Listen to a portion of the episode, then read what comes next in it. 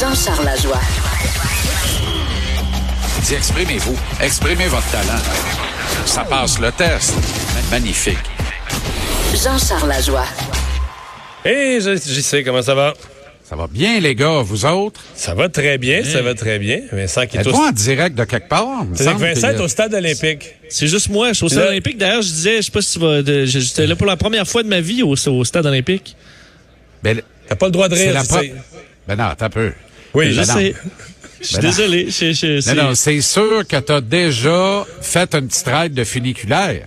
Non, je, ben, oui, ben non, mais de- non, non, je suis allé, ben, je oui, je suis allé dans le, je suis allé dans la tour, dans le mode du stade, mais à l'intérieur du stade. Jamais jamais. rentré dans le stade. Bon, euh, Ah bon, ben, écoute donc. j'y sais, préparation de la partie de ce soir, euh, dixième match de la saison. Beau repos pour le Canadien, ils peuvent pas perdre. Ouais. là. Ben, c'est-à-dire que oui, t'as raison. C'est-à-dire que t'as raison, mais t'as tort. Euh, euh, oui, c'est un must-win, comme disent les Chinois. Le Canadien est dans une situation euh, avantageuse pour remporter le match. Mais ça, c'est avant que l'on amène dans la conversation la situation des Sharks de San Jose, qui est une équipe, on le sait, bourrée de vétérans. Joe Thornton, ou si vous préférez Tom Hanks dans Castaway, y est toujours à 103 ans. On a donné un contrat d'un an à Patrick Marleau. Il a 108 ans. Logan Couture est le capitaine de cette équipe. Il y a aussi D'Artagnan Eric Carlson à la défense. Brent Burns, le bon Québécois Marc-Édouard Vlasic.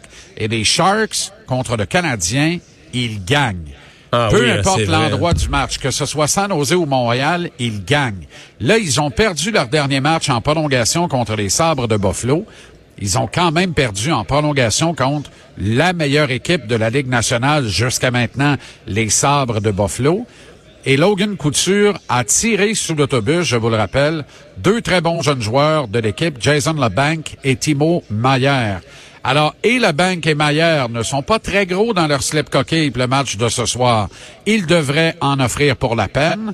Même chose pour Logan Couture, parce que quand tu tiens des propos de la sorte, Ouais. Normalement, tu reviens fort après. Pense à Jason Zucker du Wild du Minnesota, qui après la défaite à Montréal jeudi dernier a tiré le coach sous l'autobus, mais est revenu avec un but, une passe dans la victoire contre le même Canadien dimanche euh, au Minnesota. Donc, de l'émotion en vue ce soir. De des deux l'émotion en vue et une belle performance de la part des Sharks.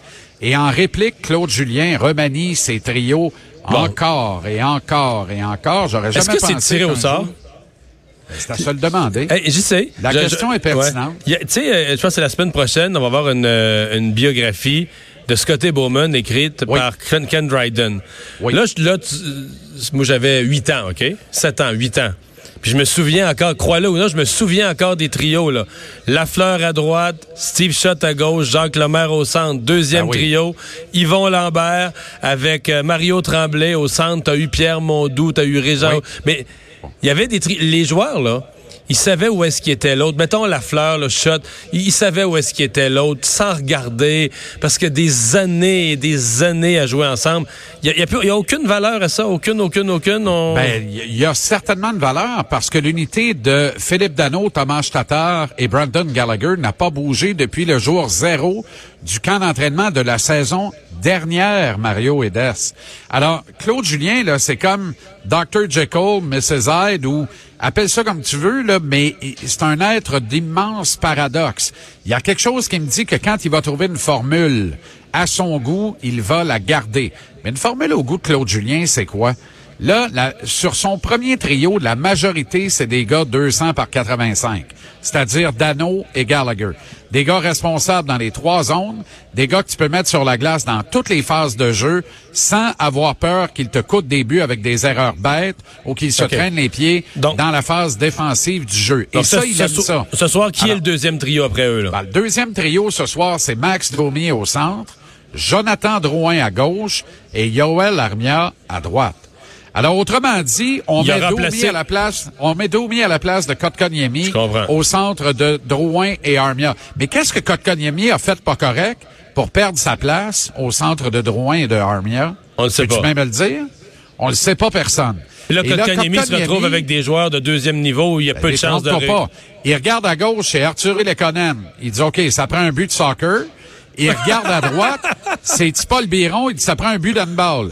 La dernière fois, j'ai vérifié un but de hockey, c'est plus petit qu'un but de soccer, puis c'est plus petit qu'un but d'handball. Je fais quoi, moi?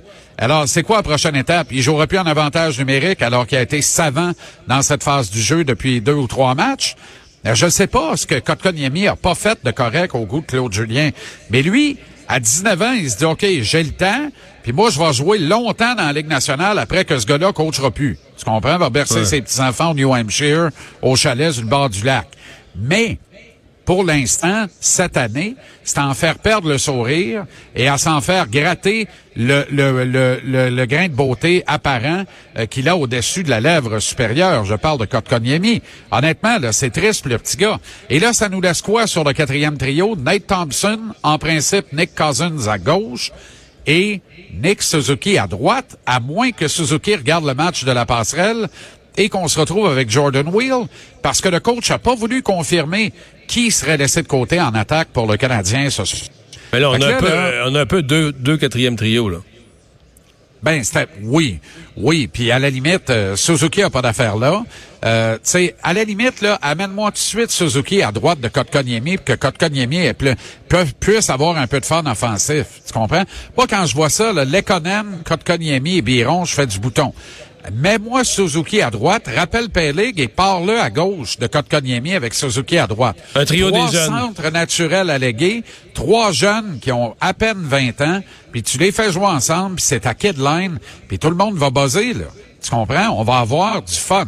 Et ça, là, faudrait que le coach se rappelle de ça. Il est dans une business où il y a une nécessité de gagner. à partir du moment où une combinaison qui fait plaisir à tout le monde ne te fait pas perdre, ben, tabarouette, vas-y.